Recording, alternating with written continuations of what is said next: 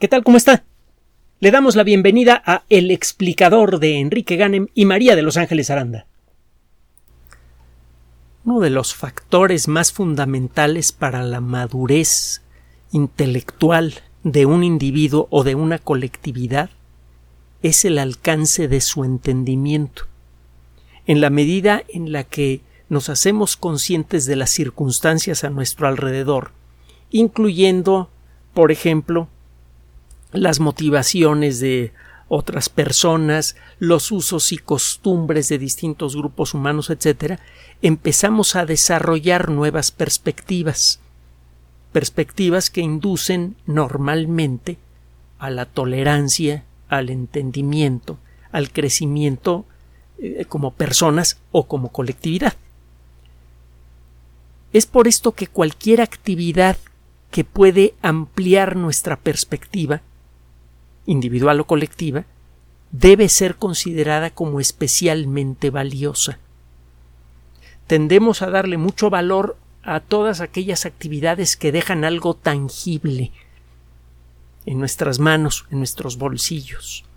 Pero en realidad lo que a la larga resulta, y no tan a la larga, resulta ser mucho más valioso, mucho más duradero, es aquello que cambia nuestra forma de pensar, incluyendo perspectivas y valores. Si usted se pone a pensar en los graves problemas que tenemos en la actualidad entre nosotros como, como sociedad y con el, con el ecosistema, verá que prácticamente todos esos problemas tienen que ver con nuestra escala de valores, a qué le damos importancia.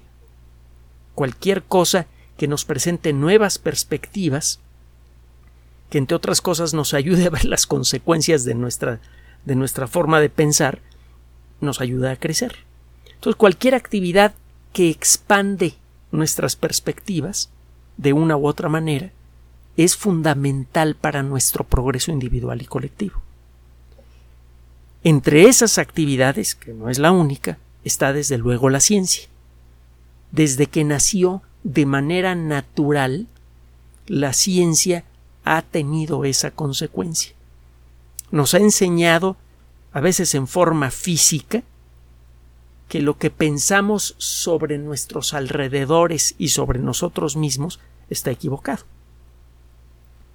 Los primeros trabajos científicos eh, hechos por Galileo y que fueron presentados al gran público en un idioma entendible por todos en aquella época en italiano, pues eh, tuvieron consecuencias sociales muy importantes. Consecuencias sociales que mm, querían ser eh, evitadas a toda costa por los poderes de la época y por eso casi queman a Galileo. No tuvo nada que ver con cuestiones de religión ni nada, sino con cuestiones de disciplina política. El desarrollo de la teoría de la evolución nos enseñó al principio un poco por las malas, empujones, la inevitable, indisoluble y completa relación que tiene todo nuestro ser con el resto de la naturaleza. Somos un fenómeno natural que se ha ido construyendo gracias al proceso de evolución a lo largo de más de cuatro mil millones de años de historia de la vida. Y esto implica que la condición humana tiene una serie de características que le son naturales y que a lo largo de mucho tiempo las consideramos como virtudes o defectos. Gracias a la teoría de la evolución, bien entendida, cuando menos en las personas que la entienden razonablemente bien, hemos aprendido a desarrollar una mayor tolerancia por las limitaciones de la condición humana. Y con eso hemos aprendido a ampliarlas. Otro día platicamos más de, esto en detalle, porque realmente las consecuencias sociales de la ciencia han sido muchas y muy positivas. Igual que el arte, por cierto. Igual que cualquier otra actividad que invita al análisis de, nuestras circunstancias y de nuestra interpretación de esas circunstancias. Bien, entonces la, eh, la, astronomía fue quizá la primera disciplina, no fue quizá, fue la primera disciplina científica en hacerse, en, tomar forma, en hacerse de dominio público y en cambiar la conciencia de la gente, en producir cambios sociales de manera directa. Fue gracias al, caminito, a la eh, hilera de fichas de dominó que comenzaron a caer con Galileo, que un par de siglos después esa cadena de fichas de dominó ya había llegado al punto en el que empezamos a cuestionar los fundamentos sobre los que estaba asentada la estructura social de, eh, del mundo occidental. Y fue cuando nacieron las nuevas ideas de democracia, etcétera, etcétera. La astronomía entonces tiene una tiene una gran tradición de abrirle los ojos a la colectividad humana en el sentido más, eh, más físico imaginable. La astronomía es la disciplina que nos ha enseñado físicamente a ver más lejos y en el proceso nos ha enseñado que muchas de las cosas que, creíamos sobre nosotros mismos y nuestra relación con el universo pues estaban equivocadas. Aprendimos que la Tierra realmente gira alrededor del Sol, que el Sol es una estrella, y que por lo tanto todas las demás estrellas que vemos en el cielo son soles, que hay, soles más grandes y más chicos que el nuestro. Aprendimos luego, y me estoy brincando muchos pasos de la existencia de la galaxia. Y hace más o menos un siglo empezamos a descubrir algo realmente inquietante. Por allá de 1912, una cosa así, un astrónomo que trabajaba en, un, en el observatorio de Flagstaff, en el norte de Arizona, un observatorio relativamente pequeño que había sido establecido por Percival Lowell, un hombre muy rico que tenía afición por la astronomía, se compró un supertelescopio de los más grandes del mundo en aquella época y dedicó el observatorio, le pagó sueldos a astrónomos profesionales para que determinaran si realmente en Marte había vida o no. Él creía que sí. En el camino los astrónomos que trabajaron en el observatorio de Flagstaff comenzaron a hacer otros descubrimientos y total para hacerle corta la historia, todavía en la actualidad el observatorio de Flagstaff sigue siendo una referencia importante en el mundo de la astronomía. Siguen saliendo trabajos de investigación muy interesantes. Uno de ellos en 1912 me parece fue firmado por un investigador, Besto Melvin Slifer. Besto se escribe con V y Slifer se escribe S-L-I-P-H-E-R. Slifer, que hizo otros trabajos importantes en el mundo de la astronomía, se dio cuenta que algunas manchitas luminosas que se ven en el cielo, eh, las famosas eh, nebulosas, que era un término genérico que se utilizaba para cualquier manchita lechosa que se podía ver con un telescopio, que algunas de ellas parecían alejarse de nosotros y que mientras más lejos es, más chiquitas se ven, más rápidamente parecen alejarse de nosotros. Esto fue posible determinarlo gracias a que la luz, al igual que el sonido, eh, tiene una propiedad muy peculiar. Cuando un objeto se aleja de nosotros, su luz se enrojece. De la misma manera en la que el sonido de un objeto que se aleja de nosotros se vuelve más grave. Las causas son las mismas. La luz, si no nos metemos en muchos detalles, funciona como una especie de fenómeno ondulatorio. Es como si la luz estuviera hecha de olitas. Las olitas de luz amarilla son más, más estrechas, más pegadas una con otra que las olitas de luz roja. Cuando un objeto se aleja de nosotros, la distancia entre las olitas aumenta y eso hace que su luz se vea enrojecida otro día platicamos cómo funciona este efecto que se llama efecto Doppler, Doppler Fizeau, con Z Fizeau, para darle el nombre completo. Eh, funciona, le digo, con cualquier fenómeno ondulatorio. Entonces, el, eh, el efecto Doppler permitió medir aunque fuera de manera muy tosca, la velocidad de alejamiento de algunas de esas manchitas luminosas y quedó claro que las más grandes se alejan lentamente de nosotros y las más chicas se alejan más rápidamente. Slifer analizó un par de docenas de, estas manchitas y encontró que en todos los casos las manchitas se alejaban de nosotros y que esta regla general de que las manchitas mientras más chicas son más lejos más rápidamente se alejan de nosotros se respetaba siempre. Esto parecía sugerir que estas manchitas cuya naturaleza apenas estaba siendo descubierta por esas fechas, eh, se estaban alejando todas de nosotros y que mientras más lejos estaba una de esas manchitas, más rápidamente parecía alejarse. pocos años después quedó claro que esas manchitas son remolinos gigantes hechos de miles de millones de estrellas, en algunos casos de millones de millones de estrellas, que estas, estas eh, ciudades estelares están separadas unas de otras por espacio prácticamente vacío. El universo no está lleno, eh, de estrellas tiradas al azar por allí, sino que están agrupadas en estos grumos de estrellas que se llaman galaxias. Eso lo averiguamos poco después de que Schleifer hizo su trabajo. Otra cosa que averiguamos es que pues, las distancias entre las galaxias son verdaderamente enormes y que efectivamente mientras más lejos está una galaxia de nosotros, se desarrollaron varias técnicas diferentes para estimar la distancia a una galaxia, mientras más lejos está una galaxia de nosotros, más rápidamente parece alejarse. Esto pudo confirmarse. Esto parecía extraño, absurdo, ridículo, como si la Tierra estuviera en el anticentro del universo. En lugar de que todos los objetos importantes del universo, las galaxias, se acercaran a la Tierra, todos parecían alejarse de ella. Por esas mismas fechas y gracias al análisis de las fórmulas generadas por la teoría general de la relatividad en 1916, que fue cuando apareció en su primera forma más o menos completa, varios investigadores se dieron cuenta que la teoría de la relatividad exigía que el universo fuera dinámico.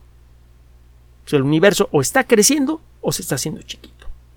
La relatividad dice que un universo que sea perfectamente estático que mantenga siempre su, misma estructura a lo largo de miles de millones de años, es tan inestable como una, eh, eh, hilera de 100 lápices parados en su punta, uno encima del otro. En principio, sí, usted puede poner un lápiz sobre una mesa y luego con mucho cuidado parar un segundo lápiz encima del primero e irse así hasta juntar 100 lápices. En principio, eh, eso es posible, pero primero hay que ver si se puede hacer y segundo si se puede hacer a ver cuánto tiempo duran los lápices en esa posición. En, cierto modo, paralelo, la teoría de la relatividad dice lo mismo. Un universo estable, un universo eh, eh, estático es absolutamente inestable. Cualquier pequeña babosadita puede hacer que el universo comience a colapsarse o, que comience a crecer. No, no puede existir de manera estable, creíble, un universo estático. A la hora de hacer más cálculos quedó claro que si el universo se está expandiendo, desde la Tierra se debería observar precisamente el fenómeno que primero observó Schleifer, que las galaxias cercanas se deberían alejar relativamente en forma relativamente lenta de nosotros, mientras que las galaxias más lejanas deberían alejarse más rápido. Alguna vez, se acordará usted, utilizamos un ejemplo en dos dimensiones. Imagínese que la superficie de un globo representa el volumen del universo. Estamos recortando una dimensión. Pasamos de tres dimensiones a dos.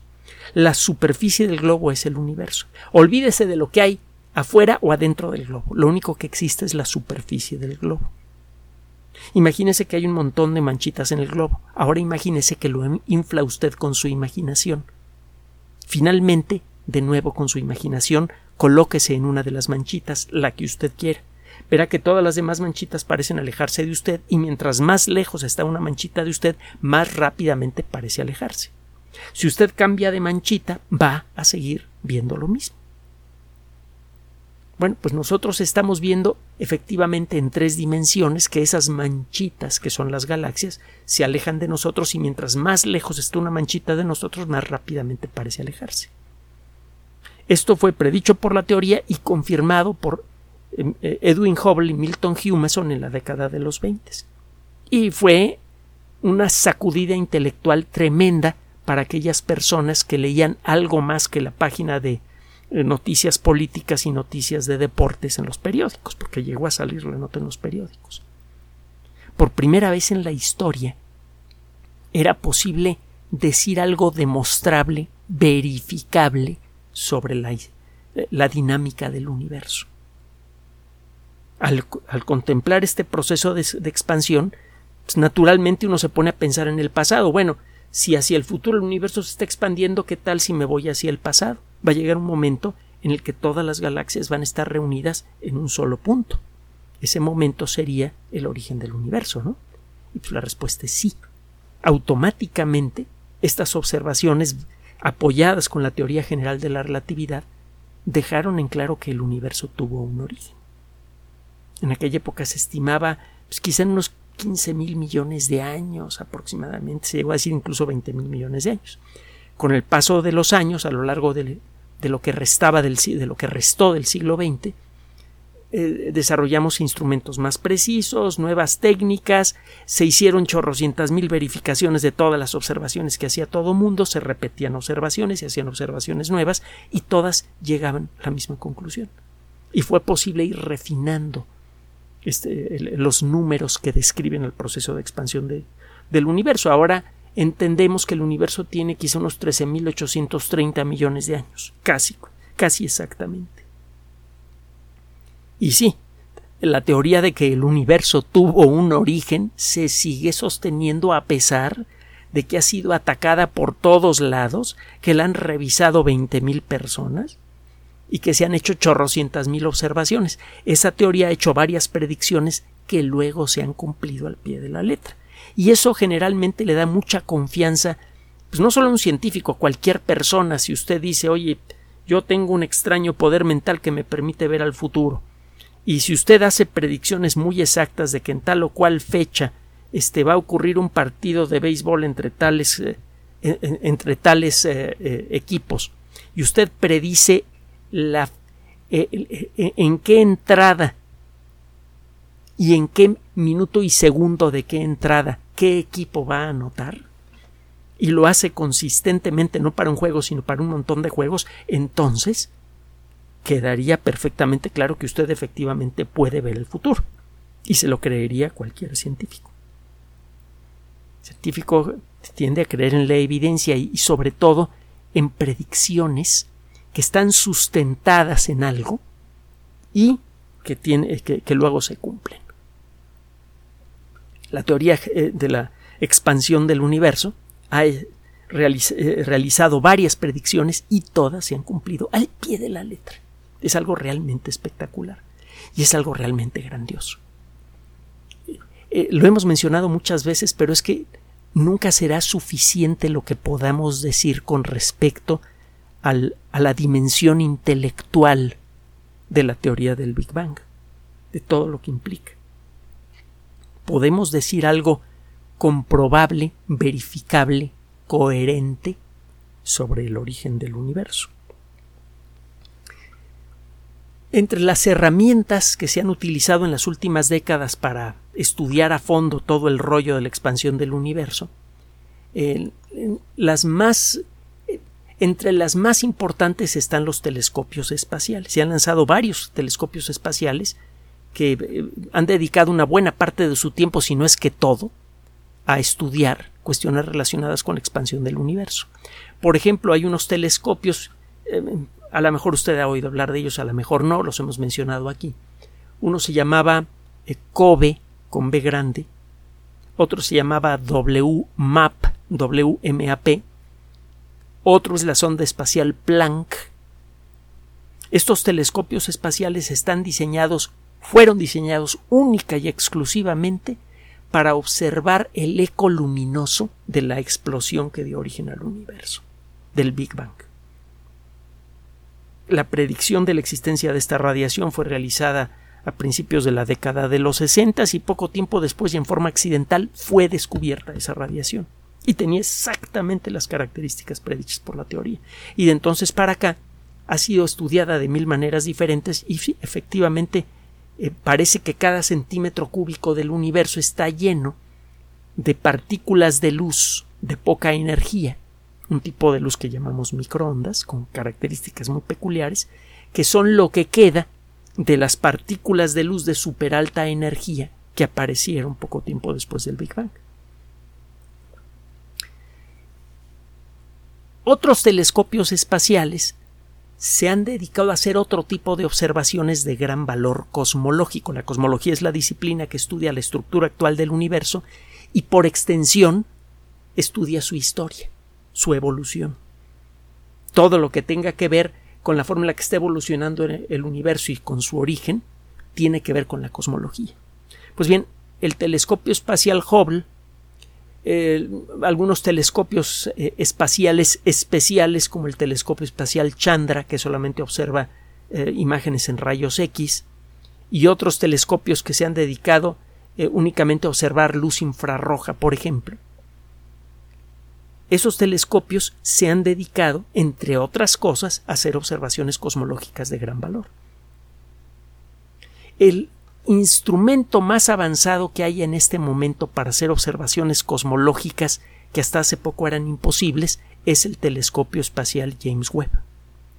Por sus características, un telescopio grandotote, mucho más grande que el telescopio espacial Hubble, eh, su novedad este telescopio tiene circuitos electrónicos mucho más avanzados y sensibles que los los del Hubble y por el lugar en donde está está a un millón y medio de kilómetros de distancia de la Tierra, no le estorba la luz y otras fuentes de radiación de, nuestro planeta, etcétera, etcétera. Por estas y otras características, este telescopio es el instrumento astronómico más sensible jamás fabricado.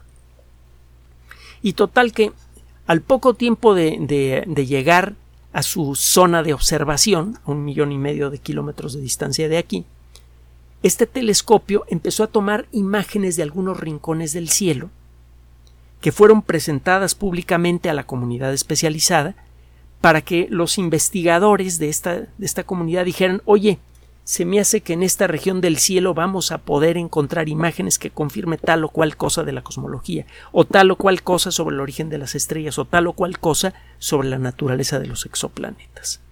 Si se tomaron varias fotografías que podrían interesarle a distintas comunidades dentro de, del gran club de la astronomía, para que cada una de esas comunidades hiciera propuestas de observación. Oye, apunta el telescopio espacial a tal o cual lugar, porque allí, por tal y tal y tal motivo, muy probablemente vamos a poder ver efectivamente cómo se está formando una estrella como el Sol. O vamos a poder ver algún momento especialmente crucial en la evolución de las primeras galaxias. Los telescopios, cuando son muy muy sensibles, funcionan como máquinas del tiempo. Si usted observa un objeto mucho, muy lejano, lo ve como fue hace muchísimo tiempo. Si usted quiere ver cómo eran las primeras galaxias que tuvo el universo, unos 100, 200, 500 millones de años después de su origen, pues necesita usted apuntar el telescopio hacia una zona negra del cielo, donde no se ven objetos cercanos, para ver si logra pescar las imágenes de objetos superarchilejanos cuya luz tardó más de diez mil millones de años en llegar hasta nosotros. Esas imágenes corresponderán con, si la teoría es correcta, con las primeras galaxias. La teoría dice, por cierto, en, eh, en nuestras redes sociales le presentamos un video de una de las simulaciones más completas que se han hecho de la evolución del universo realizada con una de las supercomputadoras más grandes del mundo. Bien, eh, la teoría dice que viene el, Big Bang, es el origen del espacio y del tiempo. La primera diez millonésima de segundo no sabemos exactamente qué pasó, nada más tenemos una idea vaga, pero a partir de una diez millonésima de segundo después del origen del universo, podemos describir paso a paso cómo fue evolucionando la energía y cómo parte de la energía que había en el universo se fue convirtiendo en materia. Podemos describir cómo a los tres minutos del origen del universo se formaron los primeros núcleos atómicos. Podemos describir cómo durante los primeros 480.000 años de historia del universo el, el cosmos entero era una bola de gas supercaliente y brillante casi perfectamente homogénea, pero había zonas donde había algunos grumitos, muchas zonas donde había algunos grumitos. Pasan estos primeros 480 mil años, el universo se está expandiendo rápidamente y al hacerlo se está enfriando. Al enfriarse, el gas del universo deja de emitir luz. Entonces pasa esta etapa de 480 mil años y el universo se apaga y se queda negro por completo hasta donde podemos decir no había ni una partícula de luz visible en el universo. Debe haber sido aterrador vivir en el cosmos en aquella época, porque por mucho tiempo, millones de años, no hubo luz en el universo.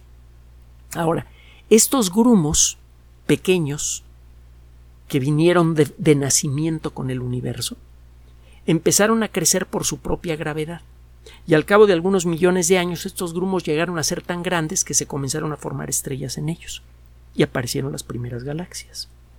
Hemos platicado de esto en otras ocasiones. Estas primeras galaxias debieron ser pequeñas.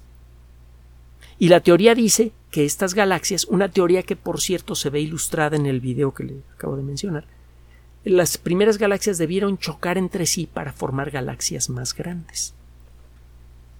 Si esto es cierto, la teoría dice que estos choques debieron empezar a ocurrir en grandes cantidades quizá unos 100 o 200 millones de años después del origen del universo y procedieron de manera activa durante varios miles de millones de años.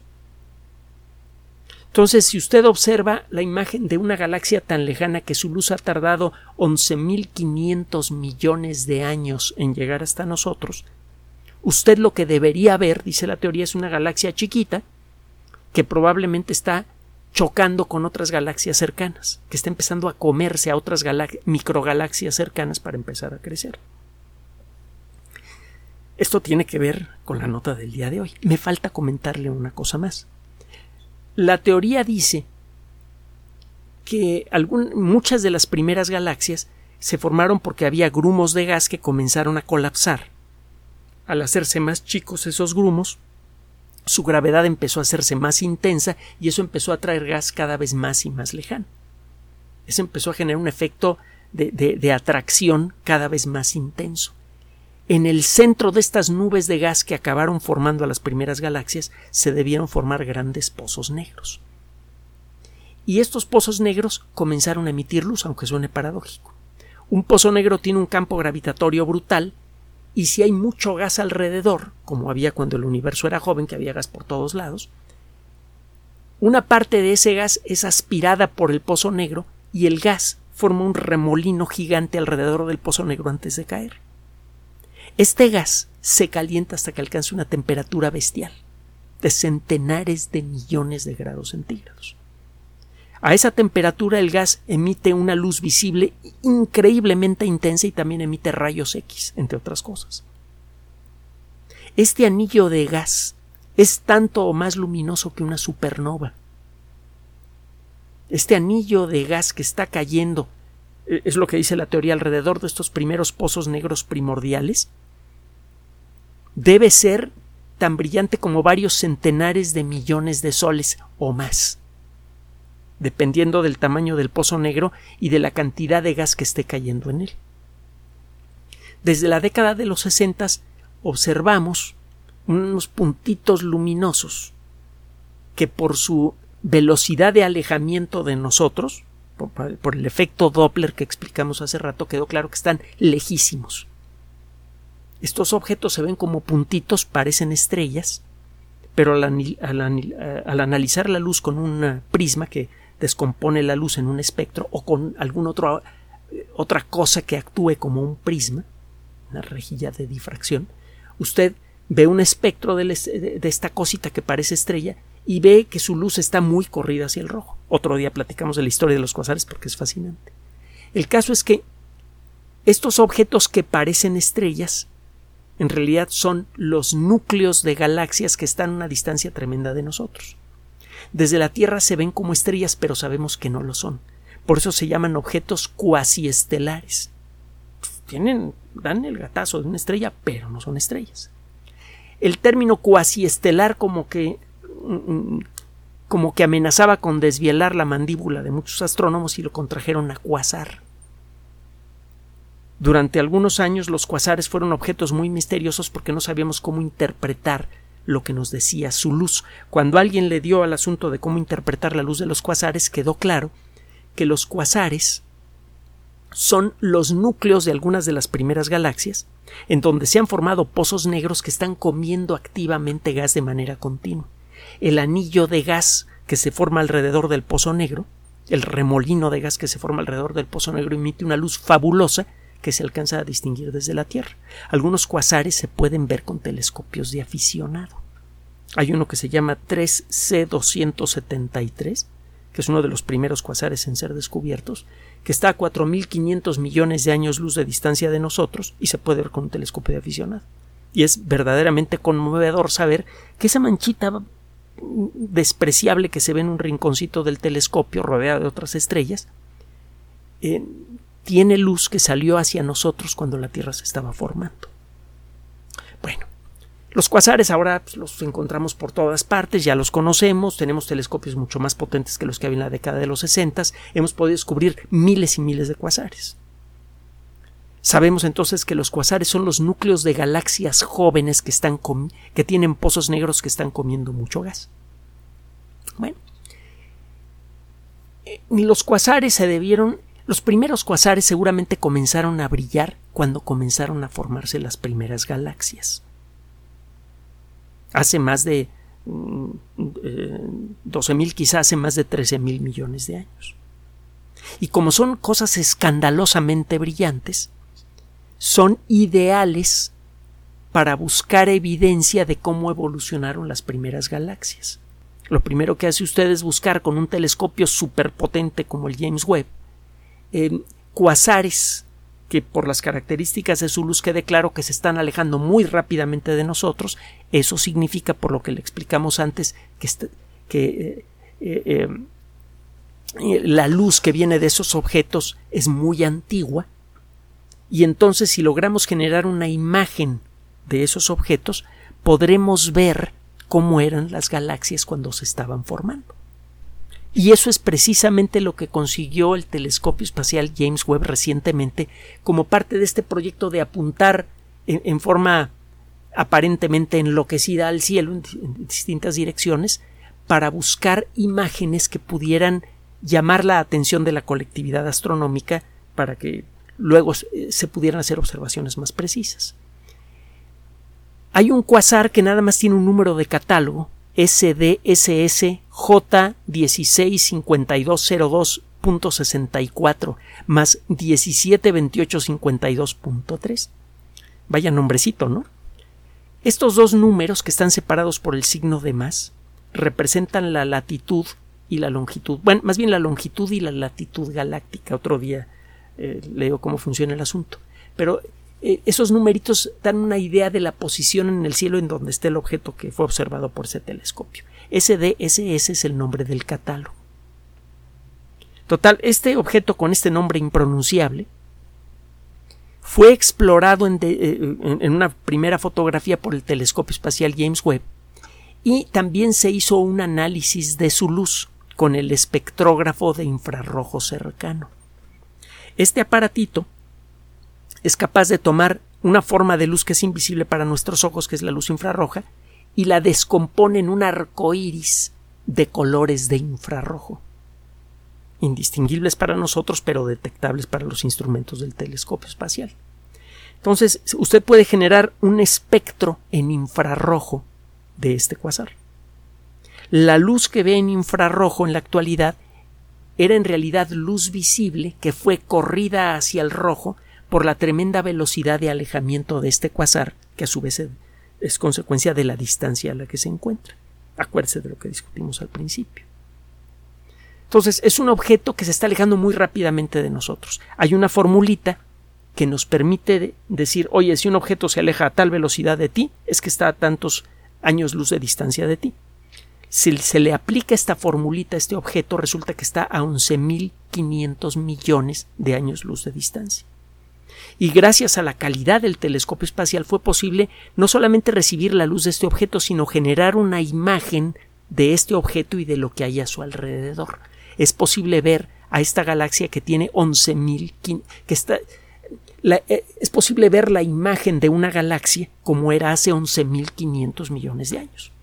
Y total, la imagen que tenemos aquí enfrente revela a una mancha luminosa brillante que es el cuasar, y a su alrededor se ven otras manchas que claramente son galaxias pequeñas que están todas alargadas en dirección al cuasar. Es claro que la gravedad de la galaxia que tiene el cuasar en medio está atrayendo a las otras galaxias más pequeñas y las está deformando. Estamos viendo cómo una galaxia se come a otras, que es exactamente lo que predice la teoría del Big Bang, que primero aparecieron galaxias chiquitas que empezaron a crecer comiéndose a otras.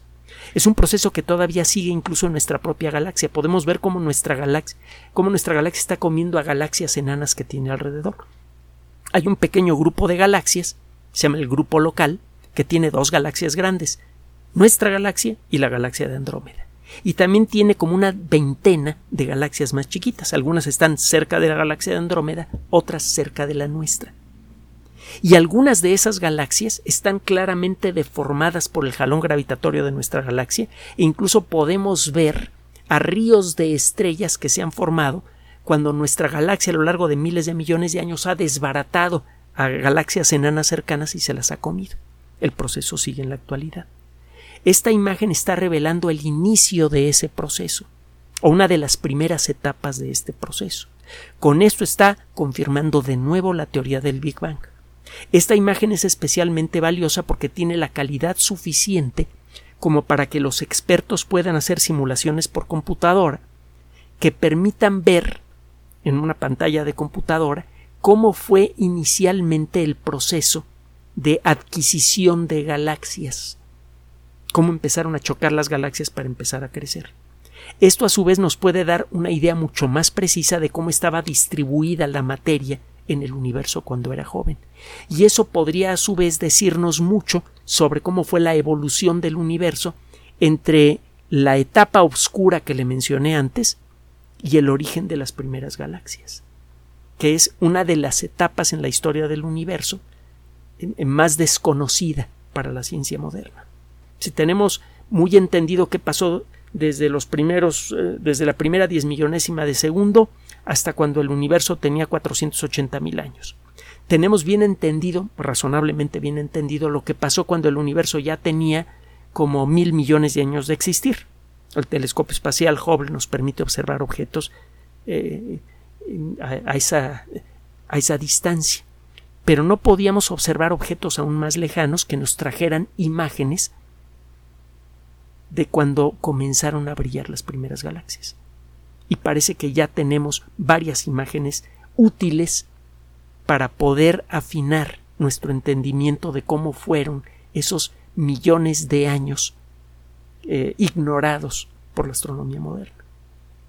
El telescopio espacial James Webb está cumpliendo con su cometido.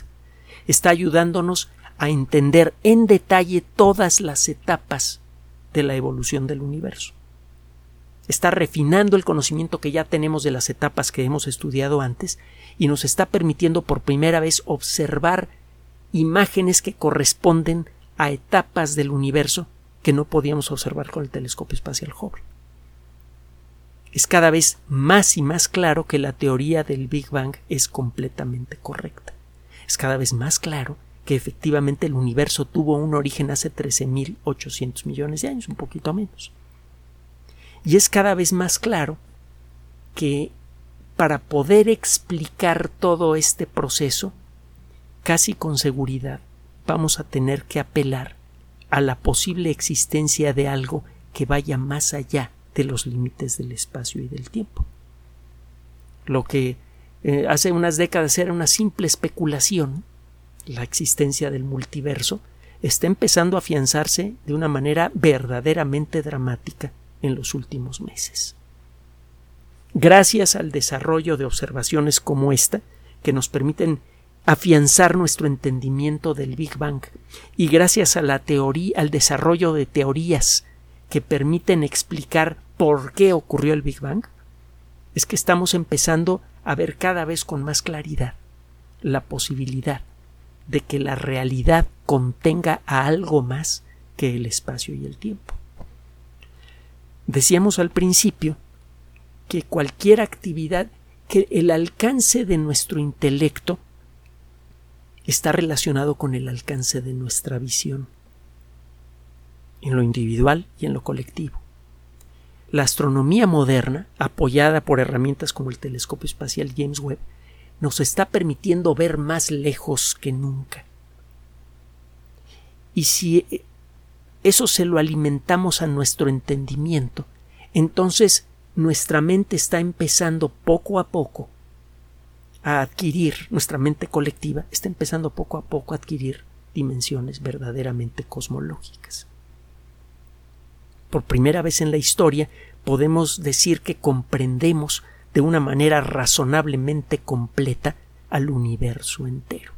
Y al hacerlo, estamos empezando a descubrir cada vez con más claridad la posibilidad de que el universo entero no sea todo lo que existe.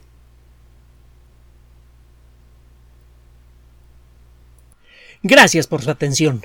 Además de nuestro sitio electrónico www.alexplicador.net, por sugerencia suya tenemos abierto un espacio en Patreon, el explicador Enrique Ganem, y en PayPal, el explicador patrocinio por los que gracias a su apoyo sostenemos este espacio. Puede usted descargar gratuitamente estos audios en formato MP3 en Spotify y en iTunes como El Explicador sitio oficial y en SoundCloud como El Explicador y con formato de video en YouTube en El Explicador sitio oficial. Recuerde nuestras redes sociales de siempre, Twitter Enrique-Ganem y en Facebook Enrique Ganem sitio oficial, El Explicador y los grupos que usted ya conoce. Finalmente, el explicador siempre somos María de Los Ángeles Aranda y Enrique Ganem. Gracias.